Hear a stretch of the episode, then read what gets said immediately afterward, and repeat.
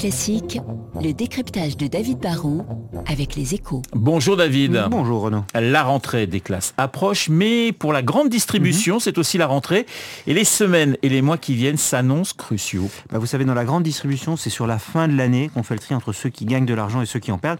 Et la ligne droite stratégique, bah, elle commence maintenant, parce que la rentrée des classes, ça arrive avec les achats de stylos. Ah, c'est sûr, c'est les courses de rentrée, mais c'est aussi le moment de faire les courses de rentrée. hein. Et c'est pour être sûr que le consommateur viendra remplir son frigo dans votre hypermarché, que les hypermarchés cassent les prix sur les fournitures scolaires. C'est le propre de ce qu'on appelle le, le- le produit d'appel, justement.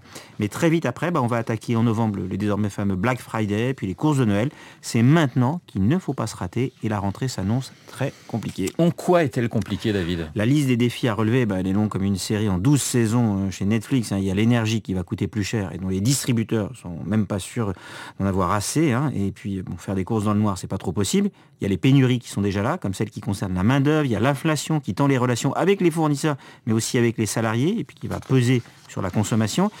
Il y a le Covid qui n'a pas totalement disparu. Bref, il y a du brouillard. Mais cette année, bah, il est encore plus épais que d'habitude. Faut-il s'inquiéter pour les carrefours Casino, Leclerc et, et consorts? Bon, faut quand même relativiser. hein. Si on a une crise économique, les consommateurs feront des arbitrages.